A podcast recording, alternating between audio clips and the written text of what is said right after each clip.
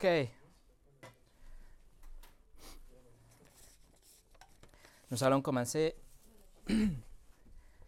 donc, je vous invite à ouvrir la parole de Dieu dans la première épître de Pierre. La première épître de Pierre, ou 1 Pierre chapitre 1. Comme vous le savez, nous sommes en train de parcourir cet épître verset par verset, prédication textuelle ou exposé. Et ceci est le dixième message dans cette série à travers cet épître. Et dans cette, cette étude aujourd'hui, nous allons réussir à arriver jusqu'au verset 12. Nous allons voir trois versets aujourd'hui. Et avec cette, ce message aujourd'hui, nous allons clôturer la préface de, de l'épître de Pierre. Nous avons déjà étudié en détail le contexte historique de Pierre et l'Église de l'époque. Nous avons étudié la salutation de Pierre dans les versets 1 et 2. Et après, dans les versets 3 jusqu'au 12, une sorte de préface dans cette introduction de l'épître, nous avons vu que Pierre n'exhorte à rien, il ne nous donne pas des de, de, de, instructions, mais plutôt il est en train de juste créer une bonne atmosphère, si vous voulez. Il est en train d'encourager euh, les croyants et les préparer pour ce que vient après, les instructions qui vont commencer à partir du verset 13, donc la semaine prochaine. Aujourd'hui, euh, et cette préface qu'on ferme aujourd'hui, c'est euh, destiné à encourager les lecteurs, à donner l'espoir à l'Église qui était en train d'être euh, persécutée et de préparer leur cœur pour les instructions qui viendront à partir de verset 13. Alors la dernière fois, nous avons étudié les versets 8 et le verset 9 qui ont parlé du salut dont euh, nous possédons nous tous par la grâce et à travers de la foi. Nous avons dit que c'est une foi réelle, c'est une foi authentique, c'est une foi euh, qui sauve. Ça, c'est le genre de foi qui sauve vraiment. Et à tous ceux qui appartiennent cette foi, à nous tous aujourd'hui, viennent avec, euh, ou comme le résultat de notre salut, une joie inexprimable. Nous avons vu la semaine dernière, c'est quelque chose que tout l'argent du monde ne peut pas acheter. Tous les bonnes œuvres et tout le pèlerinage et tous les sacrifices et toutes les religions et toutes les traditions, rien absolument ne peut et ne pourra jamais faire quelque chose pour gagner ou mériter le salut de nos âmes. Après tout, la Bible nous dit clairement que le salut appartient à Yahweh. Le psaume 3, verset 8 nous le dit comme ça. C'est pour cela, comme le salut est tellement précieux, le, le salut est tellement inatteignable, nous ne pouvons pas l'acheter ni mériter, c'est pour cela que Dieu nous le donne comme un cadeau. C'est le produit de sa miséricorde et il décide volontairement de nous donner un cadeau que nous n'avons pas mérité à tous ceux que nous sommes, que nous avons eu la repentance, qu'on a cru dans son Fils Jésus-Christ. C'est pourquoi Pierre a écrit par rapport au salut à partir du verset 3. Depuis, depuis le verset 3, Pierre est émerveillé. Pierre est en, en, admiration, si vous voulez. Il regarde et contemple cette bonne nouvelle. Le salut des pécheurs est tellement bon, c'est trop magnifique, c'est une nouvelle carrément étonnante. Le fait que le pardon des péchés, la vie éternelle est disponible pour les pécheurs comme vous et comme moi, juste par la grâce. C'est incroyable. ça, c'est quelque chose qui fait que le, le cœur de Pierre déborde avec la joie. Notre salut est quelque chose de merveilleux. Et notre salut est quelque chose de gratuit, est quelque chose de, de, de sûr. Alors Pierre veut, Pierre veut transmettre ses émotions. Il veut que l'Église, que ses lecteurs, ils restent émerveillés avec lui. Et, et c'est pour ça, tout au long de cette préface, il est en train de parler du salut, le salut, le salut. Car le salut, c'est une source d'encouragement. Le salut, c'est une source de joie et d'espoir pour l'avenir, surtout, surtout pendant les épreuves, comme l'Église persécutée de l'époque de Pierre. Ça, c'est le meilleur encouragement que l'Église peut recevoir aussi aujourd'hui. Le salut, attendre, attendre avec impatience le jour où nous serons ressuscités, pardonnés, dans la gloire de Dieu avec lui. Peu importe les difficultés dans la vie aujourd'hui, même si nous sommes persécutés, même à l'hôpital, peu importe la gravité de la persécution, l'Église peut toujours réfléchir et rester cachée derrière la merveille du salut, l'importance du salut. Alors Pierre veut brûler ce sentiment dans nos cœurs aujourd'hui avec cette dernière passage, cette dernière portion de son épître, je veux dire de l'introduction de son épître. Il veut que nous regardions le salut à partir de quatre perspectives différentes. À partir de la perspective des prophètes, la perspective de, du Saint-Esprit, de prédicateurs du Nouveau Testament et aussi à partir de la perspective des anges. Et l'objectif, c'est que nous soyons émerveillés par notre salut. Voilà ce qu'on va voir aujourd'hui, mais avant de commencer, on va prier. Seigneur, lorsque nous sommes devant la plus bonne nouvelle de l'univers, le salut des pécheurs, l'évangile de ton Fils, Seigneur, nous demandons ton assistance, s'il te plaît, pour exprimer et comprendre et saisir la vérité, l'émerveillement de notre salut, Seigneur, que nous voyons euh, quelque chose d'incroyable dans ce que tu nous as déjà, déjà donné. Ouvre nos cœurs, donne-nous cette compréhension pour pouvoir saisir la signification de ton texte sacré aujourd'hui. Au nom de Jésus. Amen. Et le titre de ce message est La merveille du salut. Alors nous allons lire ensemble la fin de cette préface, cette section qui va de verset 10 jusqu'au 12. En Pierre chapitre 1, 10 au 12. Pierre écrit, Les prophètes qui ont prophétisé touchant la grâce qui vous était réservée ont fait de ces saluts l'objet de leur recherche et de leur investigation. Ils voulaient sonder l'époque et les circonstances marquées par l'Esprit de Christ qui était en eux et qui attestait d'avance les souffrances de Christ et la gloire dont elles seraient suivies. Il leur fut révélé que ce n'était pas pour eux-mêmes, mais pour vous qu'ils étaient les dispensateurs de ces choses, que vous sont annoncés maintenant ceux qui vont, que vous ont prêché l'Évangile par le Saint-Esprit, envoyé du ciel, et dans lesquels les anges désirent plonger leur regard. Nous allons diviser notre étude en quatre parties, les quatre perspectives que Pierre nous présente ici. Première chose, les prophètes ont demandé. Numéro deux, l'Esprit a révélé. Numéro trois, les chrétiens ont prêché. Et numéro quatre, les anges se sont interrogés. Première chose, les prophètes ont demandé. Regardez le verset 10 encore une fois. Les prophètes qui ont prophétisé touchant la grâce qui vous était réservée, ont fait de ce salut l'objet de leur recherche et de leur investigation. La nouvelle édition de Genève dont on utilise la Bible dit au milieu de verset 10 ce salut. Mais en fait, le texte originel a ce salut au début de verset 10 il dit concernant ces saluts et puis le reste, parce que Pierre reprend justement l'idée qu'il vient de partager depuis le verset 3, mais surtout spécifiquement le salut de nos âmes avec lequel il a fini le verset 9, le verset précédent. Donc Pierre dit, je vais vous, je vais vous expliquer quelque chose concernant ce salut de verset 9. Je vais vous partager quelque chose que je veux que vous sachiez concernant ce salut dont je viens de vous parler.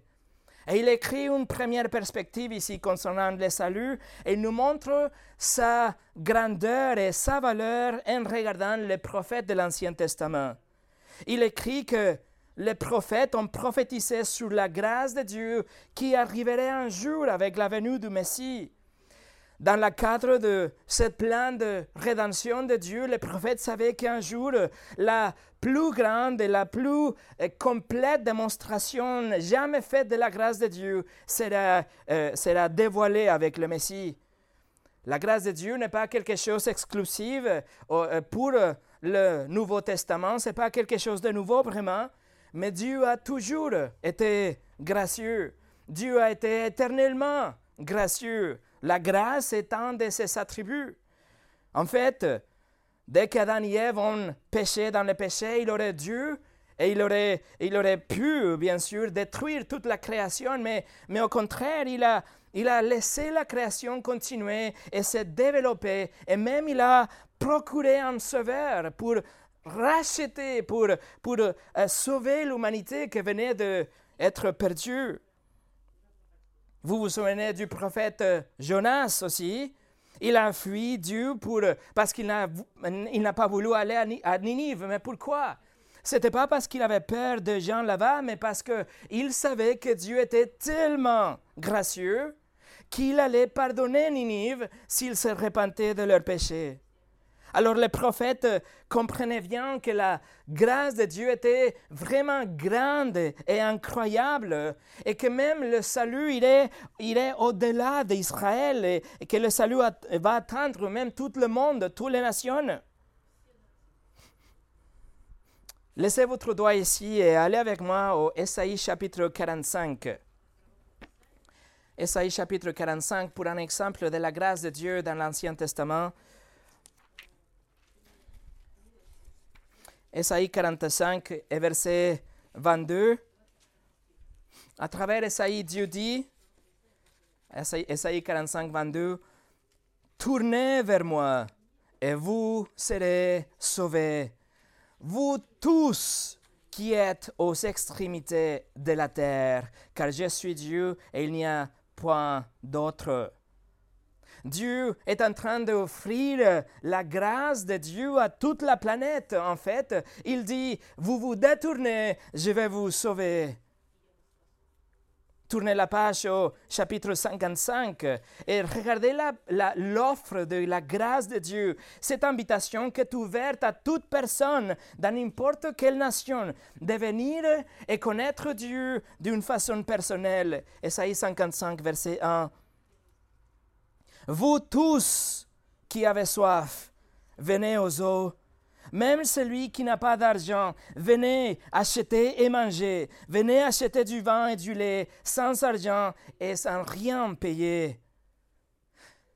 Vous voyez l'invitation de Dieu, la grâce de Dieu est disponible dans l'Ancien Testament. Dieu ne change jamais et comme la grâce fait partie de ses attributs, alors il a été toujours gracieux.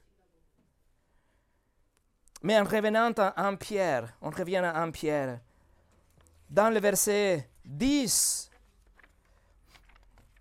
dans le verset 10, nous dit que les prophètes de l'Ancien Testament ont fait de cette grâce. Ils connaissaient la grâce de Dieu, mais ils ont fait de cette grâce leur recherche, leur investigation. Voici, vous savez, là, les prophètes de l'Ancien Testament qui connaissaient la grâce de Dieu, et maintenant ils sont en train de s'interroger. Ils veulent connaître plus. Pierre écrit les recherches et les investigations. Recherche, investigation. Les deux mots signifient pratiquement la même chose dans le grec, mais Pierre utilise les deux pour vraiment souligner que les prophètes ont fait un effort minutieux approfondi. Il voulait vraiment chercher plus, comprendre plus de la grâce de Dieu. Les deux mots veulent dire un effort actif, une action constante. Il cherchait soigneusement, il voulait comprendre plus de détails. Et regardez le début de verset 11. Juste la première phrase dans notre traduction, il dit, il voulait sonder. Il voulait sonder.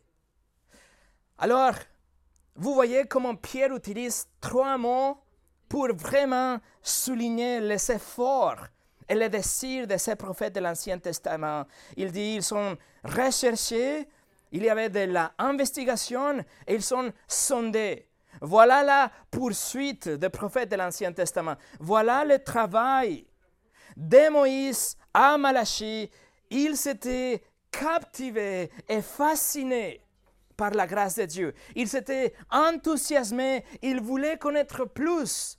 Ils cherchaient leurs propres écritures, ce qu'ils savaient dans l'Ancien Testament, et ils regardaient leurs propres écrits, mais aussi les écrits des autres prophètes, pour pouvoir comprendre plus de cette merveille du salut que Dieu avait déjà annoncé. Daniel, par exemple, écrit, dans son chapitre 9 qu'il a bien étudié et il avait bien révisé les parchemins qu'il avait déjà.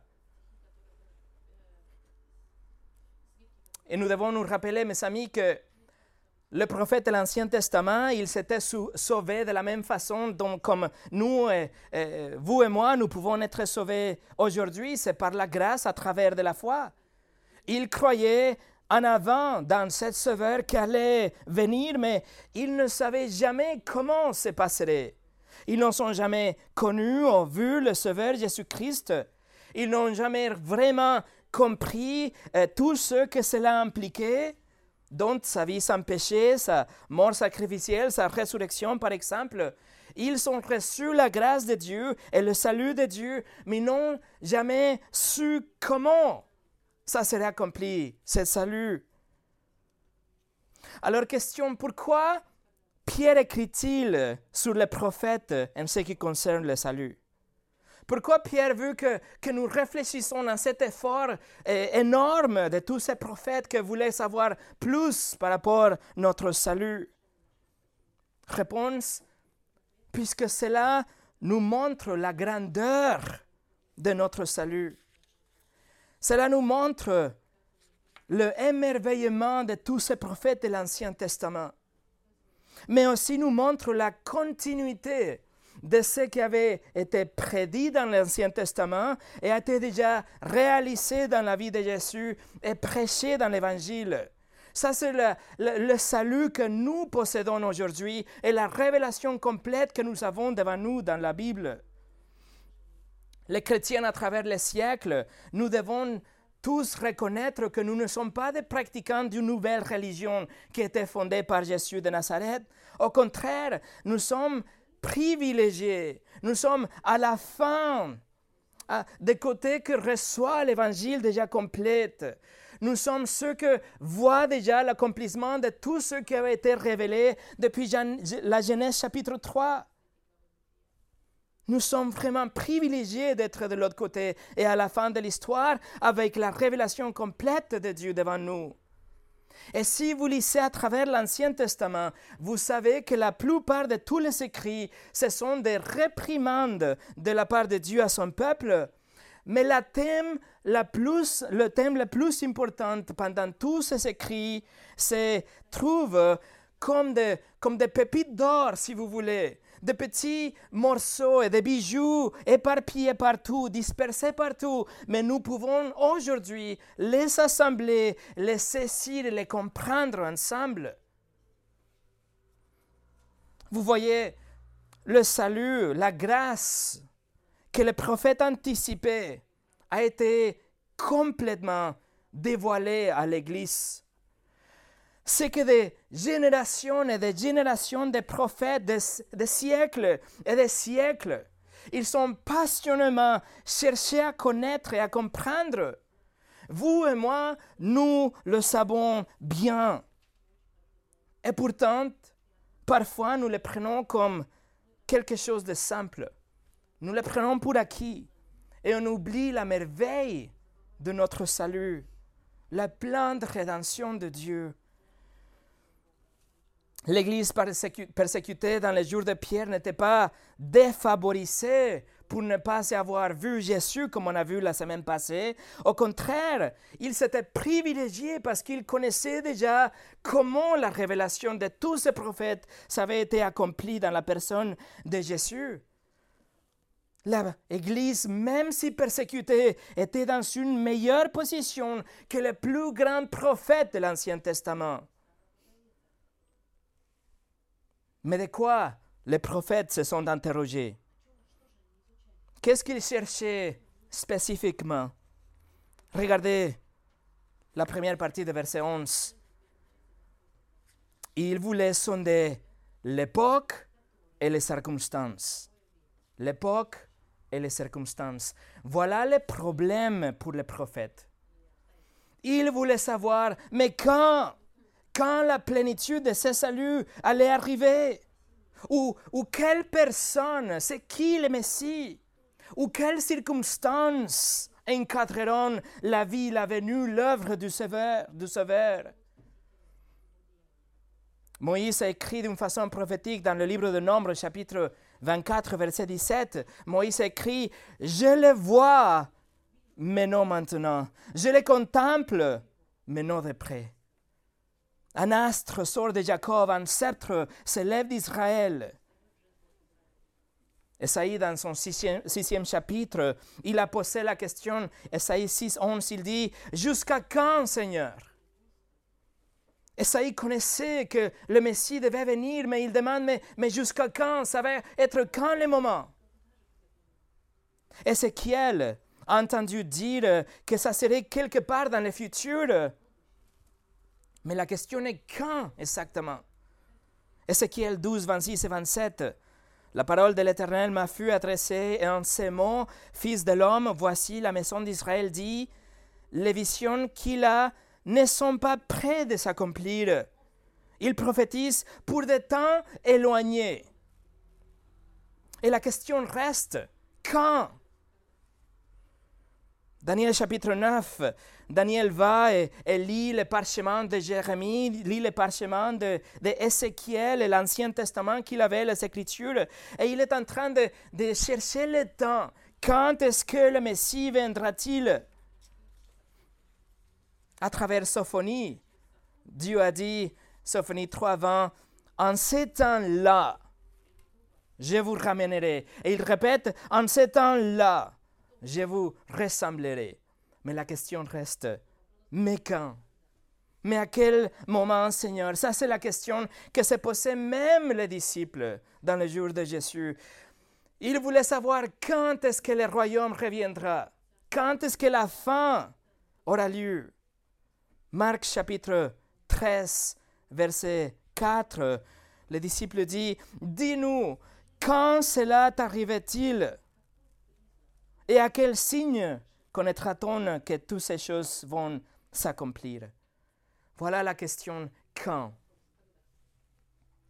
Et en dehors du moment, en dehors du temps aussi, la question reste par rapport le qui ou quelles circonstances? Ça, c'était la question dans l'esprit de Jean-Baptiste, par exemple. Allez avec moi en Matthieu chapitre 11, Matthieu chapitre 11.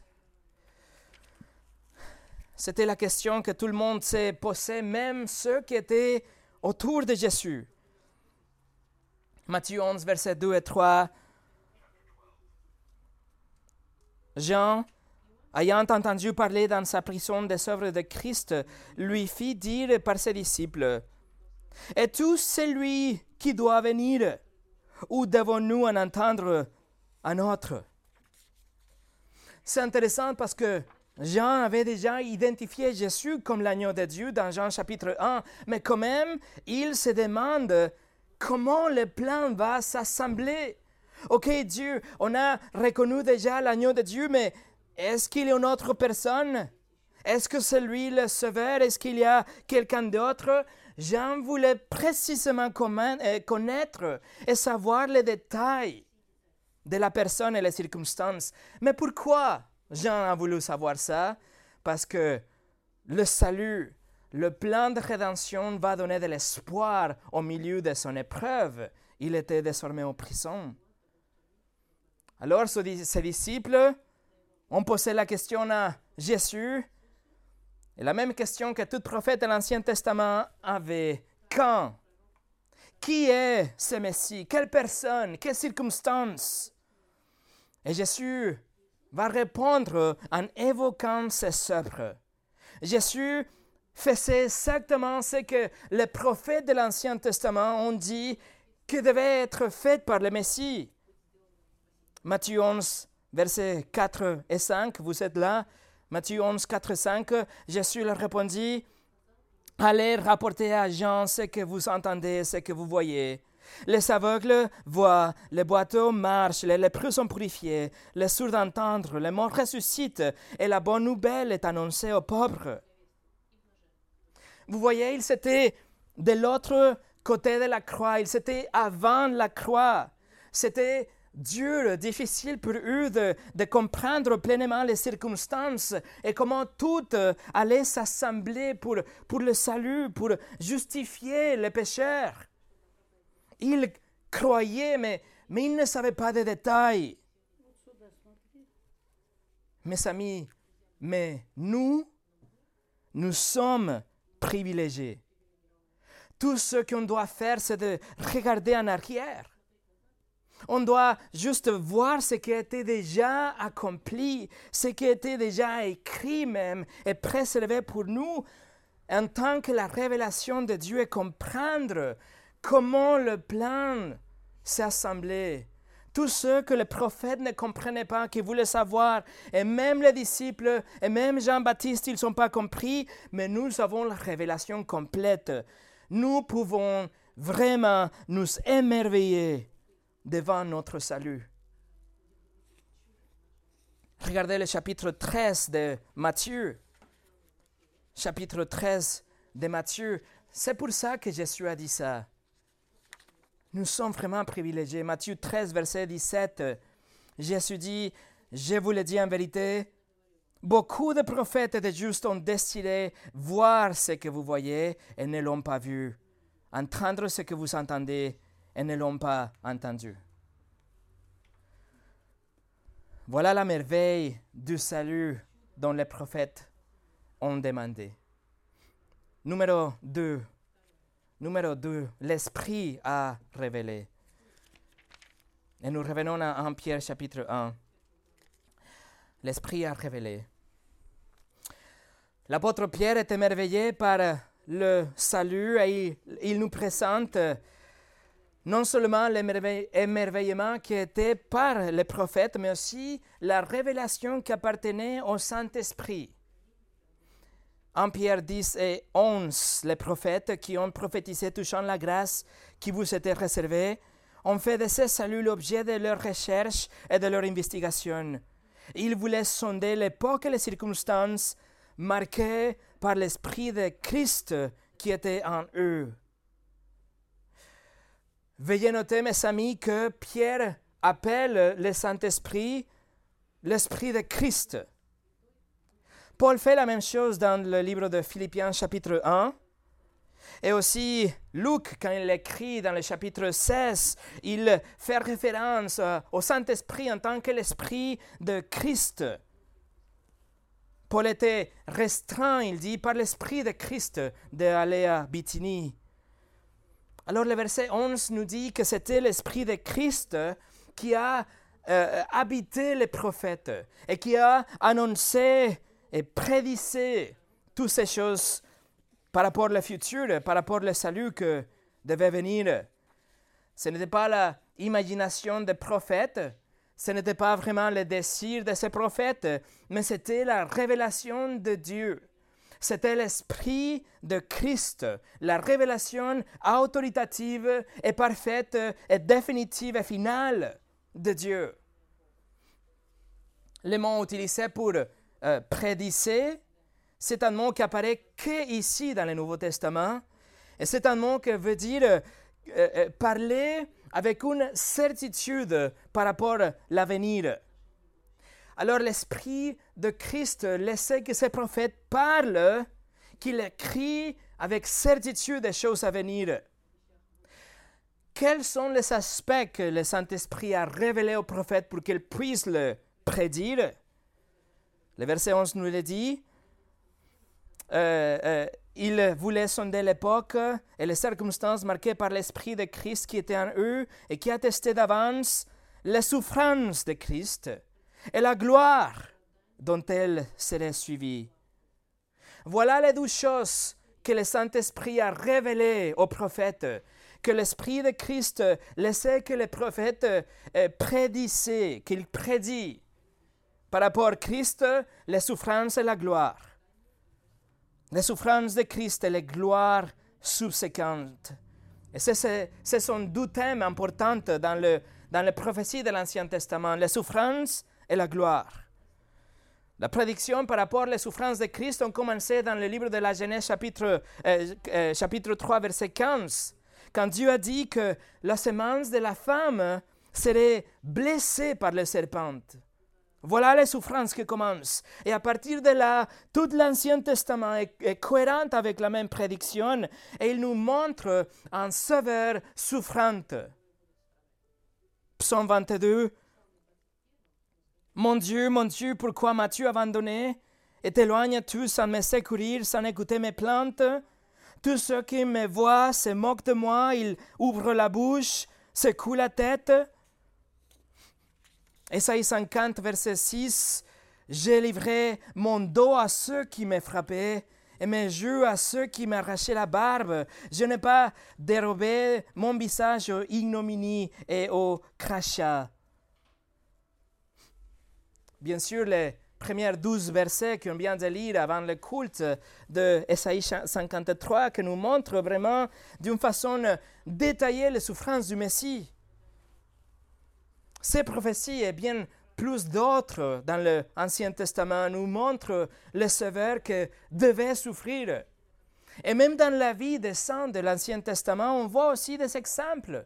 Dans la vie d'Abraham, Isaac, Jacob, Joseph, Moïse, Josué, David, Salomon, Jonas, etc. Tous ces gens, ils étaient comme, comme des exemples, des, des sombres qui prédisaient des aspects de la vie de Christ, dont la souffrance.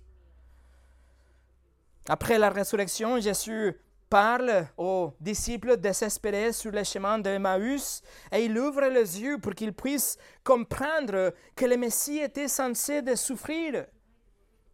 Luc 24, 25 et 26 nous dit, alors Jésus leur dit, Ô hommes sans intelligence et dont le cœur est lent à croire, tous ceux qui ont dit les prophètes, ne fallait pas-il euh, ne fallait-il pas que le Christ souffre ces choses et qu'il entre dans sa gloire? Bien sûr, il était prédit. Les souffrances de Christ font une partie euh, indispensable du plan de rédemption de Dieu. Par contre, même si c'était écrit par plusieurs prophètes, certains ont refusé d'accepter. Ils ont voulu voir et avoir un roi victorieux, un Messie que, que, que, il ne voulait pas quelqu'un qui va souffrir, il voulait, il voulait quelqu'un qui va conquérir sans pitié. Mais Jésus lui-même, il a expliqué aux disciples aussi qu'il allait souffrir, qu'il fallait qu'il souffre. Matthieu 16, 21 et 22. Dès lors, Jésus commença à faire connaître à ses disciples qu'il fallait qu'il aille à Jérusalem, qu'il souffre beaucoup de la part des anciens, des principaux sacrificateurs et des escribes, qu'il soit mis à mort et qu'il ressuscite le troisième jour. Pierre ayant pris à part, l'ayant pris à part, s'est mis à reprendre et dit, À Dieu ne plaise, Seigneur, cela ne t'arrivera pas ce qui a valu à Pierre une sévère réprimande, comme vous le savez, de la part du Seigneur. Voilà un contraste avec les souffrances de Christ. Le deuxième aspect révélé par le Saint-Esprit était la gloire de Christ, les événements après les souffrances, la résurrection, l'ascension, la glorification et son retour pour son royaume. Esaïe 9.6 Un enfant nous est né, un fils nous est donné, et la domination reposera sur son épaule. On l'appellera admirable conseiller, Dieu puissant, Père éternel, prince de la paix. Zacharie 14, verset 4. Ses pieds se poseront en séjour sur, le, sur la montagne des Oliviers qui est vis-à-vis de Jérusalem, du côté de l'Orient. Verset 5, l'Éternel, mon Dieu, viendra et tous se sentent avec lui. Verset 9, l'Éternel sera roi de toute la terre. En ce jour-là, l'Éternel sera le seul Éternel et son nom sera le seul nom. Voilà, Pierre nous montre les deux parties, les souffrances de Christ et la gloire de Christ. Et il présente donc Christ comme un modèle. Il a souffert tout comme l'Église était en train de souffrir. Mais il était après innocenté, honoré, tout comme l'Église sera dans l'avenir. Qui a fait Jésus lorsqu'il a souffert? Tournez dans le chapitre 2 de Pierre, en Pierre chapitre 2. En Pierre chapitre 2 et le verset 23, lui qui, injurié, ne rendait point d'injure, maltraité, ne faisait point de menaces, mais s'en remettant à celui qui juge justement. Voilà l'exemple de Christ pendant la souffrance. Alors comment a-t-il été justifié? Tournez la page, chapitre 3. En Pierre, chapitre 3, verset 22. Il est à la droite de Dieu depuis qu'il est allé au ciel et que les anges, les autorités, les puissances lui sont été soumis. Voilà le Sauveur souffrant, pourtant glorieux. Il est un exemple de ce à quoi nous pouvons nous attendre, vous et moi en tant qu'une Église. La souffrance aujourd'hui, mais la gloire demain. La croix aujourd'hui, mais le trône demain.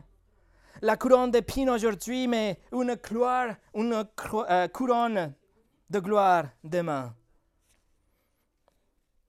Numéro 3. Les chrétiens ont prêché. Les chrétiens ont prêché. La merveille du salut, ce n'était pas seulement recherché par les prophètes, ce n'était pas seulement révélé par le Saint-Esprit, mais aussi prêché par les chrétiens. Regardez le verset 12, 1 Pierre 1, verset 12. Il leur fut révélé que ce n'était pas pour eux-mêmes, mais pour vous qu'ils étaient les dispensateurs de ces choses, que vous sont annoncés maintenant ceux qui vous ont prêché l'Évangile par le Saint-Esprit envoyé du ciel et dans lequel les anges désirent plonger leur regard. Ce verset commence en disant que ce qui était révélé aux prophètes, ce que euh, était leur ministère de prophétie, ce n'était pas vraiment pour eux, ce n'était pas vraiment pour, pour les gens autour de eux et, et l'époque, le peuple de l'époque de l'Ancien Testament. Mais c'était vraiment, et, le fin ultime, c'était nous, l'Église. Le ministère des prophètes, c'était pour nous. Nous pouvons aujourd'hui voir ce qui est écrit dans les prophéties et nous pouvons voir ce qui s'est passé avec la vie de Jésus et nous pouvons croire dans la bonne nouvelle. Ce sont les choses qui ont été annoncées à nous, à, à tous ceux qui ont reçu l'Évangile par le euh, prédicateur du Nouveau Testament à travers le Saint-Esprit. Et avec ça, nous pouvons voir la continuité du message du, euh, du salut divin. Nous pouvons voir que tout ce qui avait été révélé aux prophètes de l'Ancien Testament, ils se sont renseignés, ils ont cherché les écrits, mais maintenant est prêché par les frères et les sœurs du Nouveau Testament, à travers le même esprit qui a donné la révélation aux prophètes. D'ailleurs, il faut dire que le mot utilisé pour révéler dans les versets 12, il leur fut, fut révélé, c'est le mot apocalypto, que c'est utilisé 26 fois dans le Nouveau Testament et c'est jamais utilisé pour euh, euh, euh, parler d'une activité humaine c'est toujours utilisé pour décrire la révélation de Dieu envers les hommes. C'est la communication de Dieu pour transmettre quelque chose, dévoiler quelque chose aux hommes. Alors la, la merveille du salut était cachée d'une façon, n'était pas claire, mais progressivement a été révélé ou dévoilé par Dieu à travers les prophètes et à travers les prédicateurs du Nouveau Testament. Aujourd'hui, nous avons le même message, nous, en tant que l'Église, pour pouvoir le déclarer et pour pouvoir affirmer que ce qui était écrit dans le passé est le message divin, le message divin de Christ. Pardon. Alors, la deuxième partie du verset 12 nous dit, que ceux qui vous ont prêché l'évangile. Vous, ceux qui vous ont prêché l'évangile. Et tout ça, c'est un seul mot dans le grec. Vous connaissez le mot, c'est le mot evangelizo, d'où on tire le mot pour évangélisation ou évangile. Ça veut dire littéralement proclamer la bonne nouvelle. Ça veut dire déclarer ou annoncer publiquement une bonne nouvelle. Alors nous, en tant que les disciples du Nouveau Testament, nous prêchons aujourd'hui, c'est-à-dire nous annonçons la bonne nouvelle que les prophètes connaissaient, mais pas complètement. Nous prêchons aujourd'hui ce que les prophètes désiraient de savoir ce qu'ils ont fait de recherches intensives pour connaître, qu'ils cherchaient ardemment. Nous l'avons aujourd'hui et nous prêchons cette bonne nouvelle. Alors, quelle est la bonne nouvelle? La bonne nouvelle, c'est que Dieu descendrait un jour dans sa création, que Dieu prendrait un corps humain, qu'il serait né d'une vierge, qu'il aurait une vie parfaite, sans péché, mais destinée à mourir une mort horrible. Nous prêchons qu'il était crucifié. Nous prêchons qu'il était accusé, rejeté par son peuple, qu'il était humilié, blessé, cruellement flagellé et cloué à une croix, et qu'il est mort précisément le moment où il a voulu, quand la mission qu'il avait s'était accomplie. La mission a été payée pour les péchés de son peuple payer pour tous ceux qui se repentiront et placeront leur foi en lui. Nous prêchons qu'il a pris en lui non seulement le péché de son peuple, mais il a pris aussi la colère de Dieu, la colère infinie qui était destinée à nous tomber dessus. Nous sommes des, gens coupables devant Dieu. Il doit nous punir dans l'enfer éternel mais ces jugements étaient versés entièrement sur Jésus-Christ afin que nous puissions être déclarés innocentes. Mais quelle bonne nouvelle! Dans les mots de Christ aux Corinthiens, nous, nous prêchons Christ crucifié. Ça, c'est la bonne nouvelle. Ou comme Spurgeon l'a dit, la phrase de tous les vrais serviteurs de Dieu doit être nous prêchons Christ et lui crucifié. Et pour finir, numéro 4, les anges se sont interrogés. Regardez le verset 12. Il leur fut révélé que ce n'était pas pour eux-mêmes, mais pour vous, qu'ils étaient les dispensateurs de ces choses que vous annoncez, que vous sont Annoncez maintenant ceux qui vous ont prêché l'évangile par le Saint-Esprit, envoyé du ciel, et dans lesquels les anges désirent plonger leur regard. Pierre n'a pas vraiment l'intention d'enseigner quelque chose de spécifique par rapport aux anges, mais il veut encore euh, euh, euh, mettre encore plus en valeur la merveille de notre salut. Il dit, notre salut est, tellement précieux.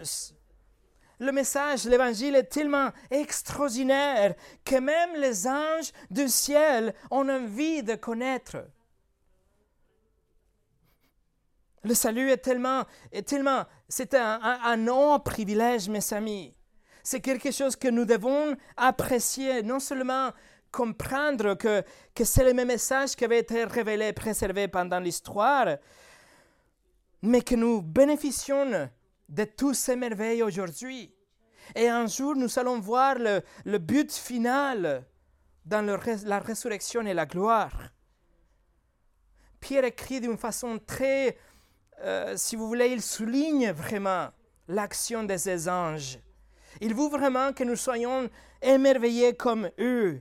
Il écrit que les anges, epitumeo, un mot très très fort pour exprimer quelque chose que vous désirez vraiment. Mais c'est quelque chose de passionné. C'est quelque chose que vous voulez, mais vous n'êtes pas satisfait. Ces anges, ils ont envie de connaître plus. Ils savent que le salut est là, que la grâce de Dieu est là, mais ils veulent vraiment connaître plus. Alors à quoi se ressemble cette grâce? Comment se sent qu'on est pardonné par Dieu? Quel effet, euh, quel, effet cela fait d'appartenir à une église? À quoi ça ressemble recevoir l'amour de Dieu? Ils veulent voir l'accomplissement de toutes les promesses de Dieu. Et, le verbe que Pierre utilise ici, c'est dans le présent aussi. Il écrit, même aujourd'hui, tout le temps, les anges regardent toujours dans notre salut et ils décident à prendre. Il aspire avec, avec impatience, il veut connaître plus, il veut apprécier plus la grâce de Dieu dans la vie de l'Église, des chrétiens. Et Pierre écrit aussi un autre mot. Il écrit que les anges, ils, si vous voulez, ils se plient d'une façon figurative. Ils se, ils se penchent avec la curiosité. Ils, ils veillent, ils regardent vraiment, ils sont captifs par la grâce de Dieu dans le salut, dans le, dans le plan de salut et la vie de l'Église.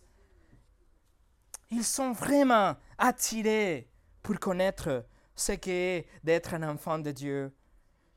Pierre souligne, vous voyez, Pierre souligne le statut privilégié de ses lecteurs, qu'il dit même les anges qui sont toujours et tout le temps devant la face de Dieu, ils sont époustouflés par le merveille du salut. Les anges se penchent, ils s'interrogent. Après la croix, maintenant ils comprennent, mais pas forcément d'une façon parfaite, parce qu'ils ne peuvent pas expérimenter la nouvelle naissance, par exemple. Ils ne recevront jamais un nouveau corps, un corps glorifié. Ils ne sont pas les bénéficiaires de la grâce de Dieu, de la, de la miséricorde de Dieu. Ils ne sauront jamais ce qui est d'être pardonné de Dieu, d'être appelé un enfant de Dieu. Mais quel privilège nous savons aujourd'hui. Le monde peut penser que les chrétiens sont bizarres. Il peut nous mépriser aujourd'hui, il peut nous calomnier, il peut nous exclure, il peut nous persécuter s'il veut, il peut nous détester. Mais les anges, ils voient la réalité de, la perspective de Dieu.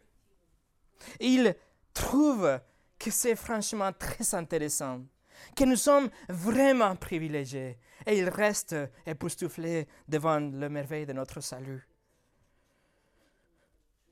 Les anges savent que les croyantes qui luttent sont bénéficiaires de cette ultime bénédiction de Dieu, que nous sommes tous les participants de cet honneur, que nous sommes aujourd'hui, mes amis, plus privilégié, plus que Moïse, plus que David, plus que Jérémie et plus que Jean-Baptiste. Nous sommes l'Église aujourd'hui, mais vraiment privilégiée parce que nous avons reçu la révélation complète et le salut complète. L'Église de Pierre, l'Église dans les jours de Pierre souffrait vraiment. Et cette souffrance, comme on l'avait déjà dit, va augmenter pendant les prochains 250 ans. Mais l'Écriture nous invite à nous, nous, arrêter et nous concentrer et méditer et considérer notre salut. Quelles que soient les épreuves, nous sommes privilégiés combien nous devrions être reconnaissants, non seulement pour notre salut, mais aussi pour la révélation que nous avons aujourd'hui de notre salut, que nous pouvons comprendre et vivre. La connaissance de l'œuvre rédemptrice de Dieu est supérieure à toutes les choses que les anciens prophètes de l'Ancien Testament et même que les anges peuvent vivre aujourd'hui.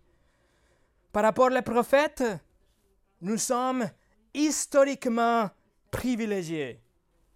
Et par rapport aux anges, nous sommes cosmiquement privilégiés. Voilà le merveille de notre salut. Prions ensemble.